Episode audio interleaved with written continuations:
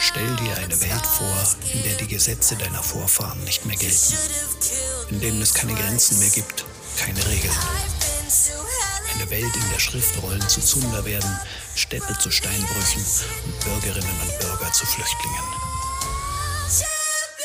Eine Welt, in der das Recht der Stärke zählt und in einer Zeit, in der die Legenden großer Helden entstehen. Willkommen in der Welt von Cornicula und Abetonia. Willkommen zu Flug der Krähen, Legenden einer Erzählerin.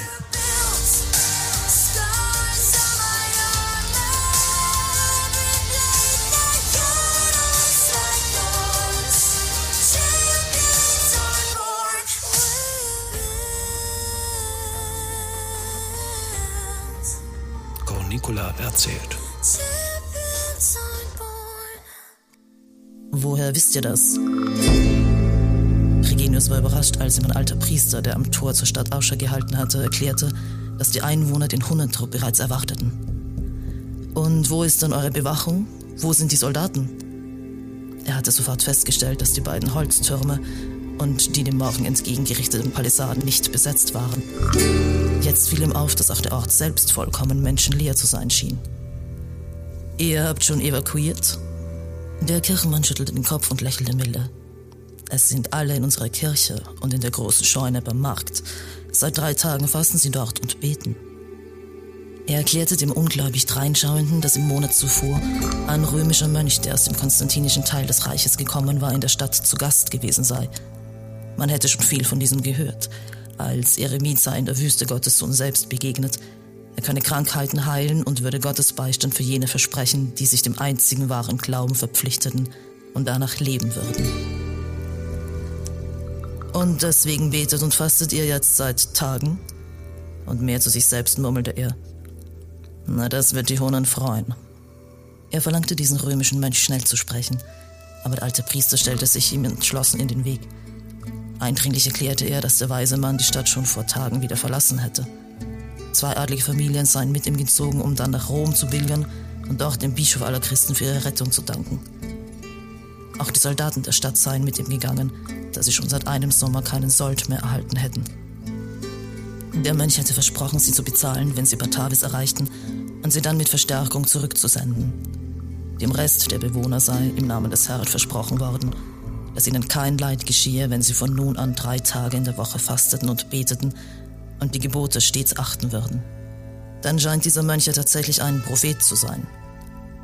Regenius hatte gelernt, dass es wenig aussichtsreich war, mit Kirchenvolk zu debattieren, gleich welchen Glaubens. Also änderte er seine Taktik. Es war ganz sicher Vorsehung, dass ich eure Stadt vor den Hunnen erreicht habe. Damit schob er den Priester einfach beiseite und eilte in die menschenleere Stadt, dorthin, wo er die Kirche vermutete.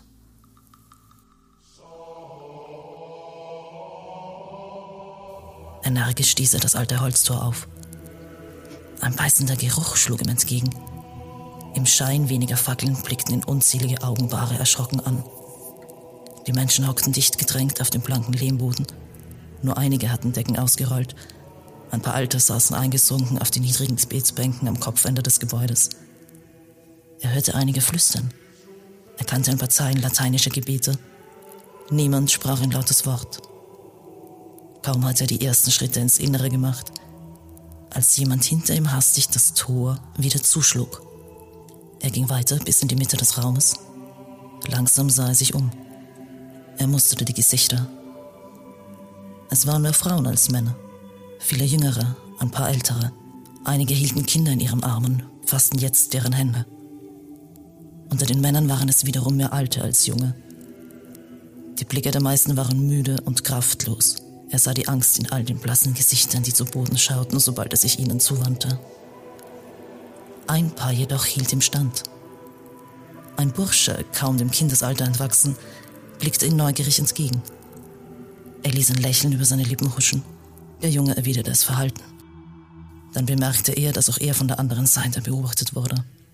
Ein Mann seines Alters mit einem Genick, das bald so breit war als sein Kopf, einem dichten, struppigen Bart und langem krausen Haar, sah misstrauisch zu ihm auf. Er bewegte sich etwas und Regenius erkannte, dass der Mann einen Stock zu seinen Füßen mit beiden Händen fest umfasste. Wer bist du? Was willst du hier? Aus einem kleinen Nebenraum kam ein weiterer Priester gerannt. Er war jünger. Die Kutte flatterte halb offen um einen ausgemerkelten Körper. Knie, wenn du beten willst, oder schickt dich der Teufel, um unsere Andacht zu stören? Der junge Mann stand jetzt nah vor ihm und Regenius kam es vor, als wollte ihn der Priester in die Kehle beißen, so bebte er vor Erregung. Was willst du hier? Sie stellen erneut heiser an. Und du, Kirchenmann, was willst du? erwiderte Trigenius mit ruhiger Stimme. Er klang traurig. Du willst deiner Gemeinde beim Sterben zusehen, wie es scheint. Willst du der Erste sein, dem die Hunden den Bauch aufschlitzen? Dann geh vors Tor. Sie werden doch vor Sonnenuntergang hier sein. Langsam bewegte er sich auf den Mann zu, der im gleichen Maße zurückwich. Oder hoffst du dich verstecken zu können? Willst du zuschauen, wenn sie die halben Mannsbilder, die ihr hier habt, aufspießen, eine nach dem anderen wie Wildschweine zum Sonnenfest? Wieder machte einen Schritt. Willst du mit ansehen, wie sie sich dann auf die Frauen stürzen, ihnen die Leine vom Körper reißen und sie wie Vieh durch die Straßen jagen? Er kam noch näher. Der Kirchenwächter stieß rücklings an den Altar. Willst du das Spiel kennenlernen, Priester, das sie mit römischen Weibsbildern treiben? Sie werfen eine Münze, eine römische Münze, die sie einem der toten Männer abgenommen haben. Kommt das Bildnis des Kaisers nach oben zu liegen, hat die Frau Glück. Dann geht es schnell und sie rammen ihr nur ein Schwert zwischen die Beine. Er drückte jetzt das Gewicht seines Körpers gegen den des Priesters. Ist es das, was du dir erhoffst? Willst du dir das aus der ersten Reihe ansehen, bevor sie dich mitsamt deiner Kirche und deinen Gebeten verbrennen? Und du? Er wirbelte herum, zog dabei sein Schwert und wehrte den Stockhieb mit der stumpfen Seite der Klinge ab. Der Bärtige stemmte seine wertlose Waffe mit zitternden Händen dagegen. In seinen weit aufgerissenen Augen sah Regenius mehr als Furcht oder Wut. Er sah nackte Verzweiflung.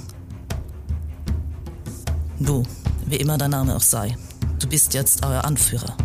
Langsam und mit nur einer Hand drückte er den Holzstock des Mannes zu Boden. Dabei hob er den Kopf und blickte in die erschrockene Menge. Ich bin Dregenius, der Bote zwischen Kaiser und Königen. Ich bin hier im Namen eures Herrn. Ihr habt gebetet und jetzt werden wir diesen Angriff gemeinsam abwehren. Anno Domini 468, Markt von Stalakum am Tag vor dem Beginn des Septembers. Lauter Beifall brandete auf. Die Leute klatschten und johlten, und das nicht nur wegen der unerwarteten Wendung. Breitbeinig stand Cornicola jetzt auf der obersten Stufe. Mit beiden Armen hielt sie ein hölzernes Schwert in die Höhe. Dabei warf sie mit einer geschickten Bewegung die lange Kutte ab und gab den Blick frei auf das kämpferische Männergewand, das sie darunter trug.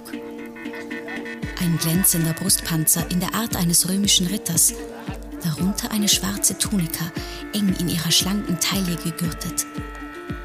Sie war barfuß in den Sandalen, die ledernen Riemen hoch bis zu den Knien gebunden. Ihre dunklen Locken, die nun ungestüm ihr schmales Gesicht umwehten, und die großen grün leuchtenden Augen taten ein Übriges. Ich bin hier im Namen eures Herrn. Ihr habt gebetet, und jetzt werden wir diesen Angriff gemeinsam abwehren. Du, Sie sprang ein paar Stufen hinunter, deutete mit ihrem Schwert auf einen jüngeren Mann im Publikum und übergab ihm damit die Rolle des neugierigen Jünglings aus der Kirche. Du, hol Brot und Schmalz. Ihr habt lange gefastet. Jetzt müssen wir uns für den Kampf stärken. Der Auserwählte zögerte kurz, aber auf ein ermutigendes Zwinkern hin drängte er sich beflissen rückwärts durch die Umstehenden. Eilig lief er zu einem der nahen Stände, um das Gewünschte für sie zu erstehen. Cornicola hatte den Münzbeutel an seinem Gürtel richtig eingeschätzt. Mit der Aussicht auf eine ordentliche Stärkung schickte sie sich an, den Schaulustigen die Schlacht zwischen Dregenius Legion aus mit Heugabeln und Getreideschlägeln bewaffneten Stadtbewohnern und den heranstürmenden Hunnen bewegungsreich und geradezu akrobatisch darzustellen. Sie ließ das Schwert schwirren, sie tänzelte und sprang, sie schlug Räder und Saltus, sie stieß ihre Waffe in unsichtbare Gegner mit solcher Inbrunst, dass die Zuschauer jedes Mal zusammenzuckten, als würde ihnen tatsächlich Blut in die staunenden Gesichter spritzen. Niemand konnte den Blick von ihr abwenden, und je länger das Spektakel andauerte, umso größer wurde die Menge, die sich um sie herum scharte.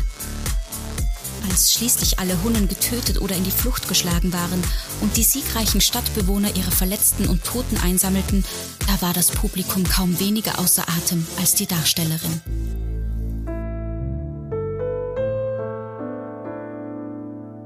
So habe ich sie zum allerersten Mal gesehen.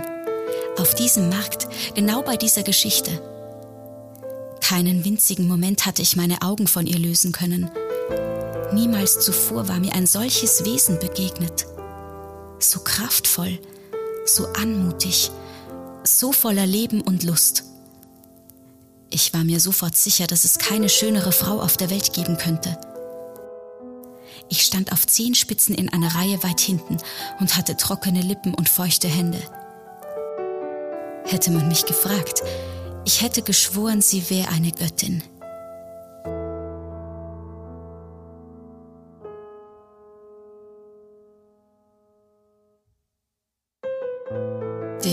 Priester, Cornicula setzte sich jetzt auf die unterste Stufe und riss sich ein Stück von dem Laib Brot ab, das er der Jüngling ehrfurchtsvoll gereicht hatte. Unter dem Jubel der Leute war er dafür mit einem Kuss auf die Wange belohnt worden. Der Priester war längst hinten zur Stadt hinausgelaufen und eilte in die Ferne. Er begab sich auf die Suche nach dem römischen Mönch, um ihm zu berichten, in welch unerwarteter Weise sich seine Prophezeiung erfüllt hatte. Aber Dregenius verfolgte ihn, rief jemand aus der Menge.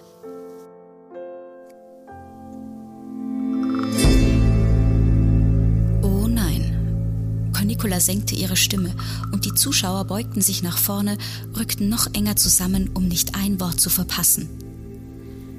Dregenius verfolgte zwei der Hunnen, die sich von ihrer Gruppe abgesetzt hatten, als die Schlacht für sie schon verloren war. Das war ungewöhnlich für Hunnen, die lieber auf dem Schlachtfeld starben, als feige zu fliehen. Aber ihm war etwas aufgefallen. Einer der beiden trug etwas bei sich, einen langen Gegenstand eingewickelt in dickes Leder. Sie erhob sich langsam. Ihr möchtet wissen, was diese Wilden bei sich trugen? Sie griff nach ihrem weißen Umhang, der noch am Boden lag, und formte daraus einen Sack, den sie der nächststehenden vorhielt. Es klapperte ein paar Mal. Sie beugte sich dicht zu der ersten Spenderin vor und flüsterte ihr etwas ins Ohr. Leuchtende Augen bedankten sich für das Geheimnis, sowie all jene, die ein paar Münzen, sonstige Wertgegenstände oder etwas Essbares in ihren Leinenbeutel werfen konnten. Cornicola hatte einen guten Blick dafür zu erkennen, wer noch etwas zu geben in der Lage war. Sie sah es zum Beispiel an den Stolen der Frauen. Wenn diese schon fransten oder von nur schlecht gestopften Mottenlöchern zersetzt waren, dann übersprang sie die Damen. Es lag ihr fern, Menschen zu beschämen, die kaum mehr besaßen als ein paar geerbte Gewänder und einen Namen, der nach besseren Zeiten klang.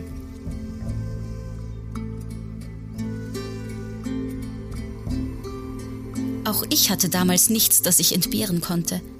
Tatsächlich noch nicht einmal einen Namen, auf den ich mir etwas hätte einbilden können. Also schickte ich mich an, mich möglichst unbemerkt davon zu schleichen. Rückwärts drückte ich mich hinter einen Stand mit allerlei Tonwaren und prompt trempelte ich gegen einen fremden Mann. Erschrocken sahen wir einander an, und zum zweiten Mal an diesem Tag blickte ich in ein Gesicht, wie ich es zuvor noch niemals gesehen hatte. Er war hellhäutig, hatte strohweißes Haar. Einen Moment lang starrte er mich aus leuchtenden, tiefblauen Augen an. Dann war er wieder verschwunden.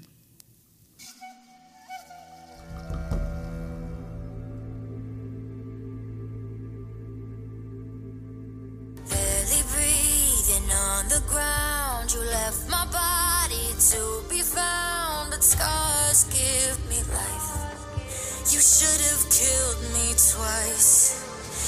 I've been to hell and back,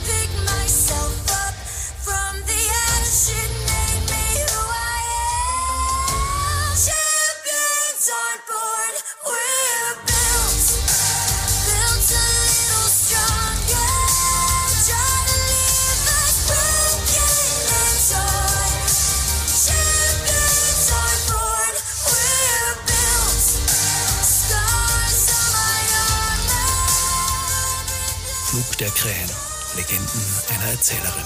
Der Histofiction-Podcast mit Ingeborg Mamlerer als Cornicula und Alexandra Kläuber-Karner als Avitonia. Buchregie und Produktion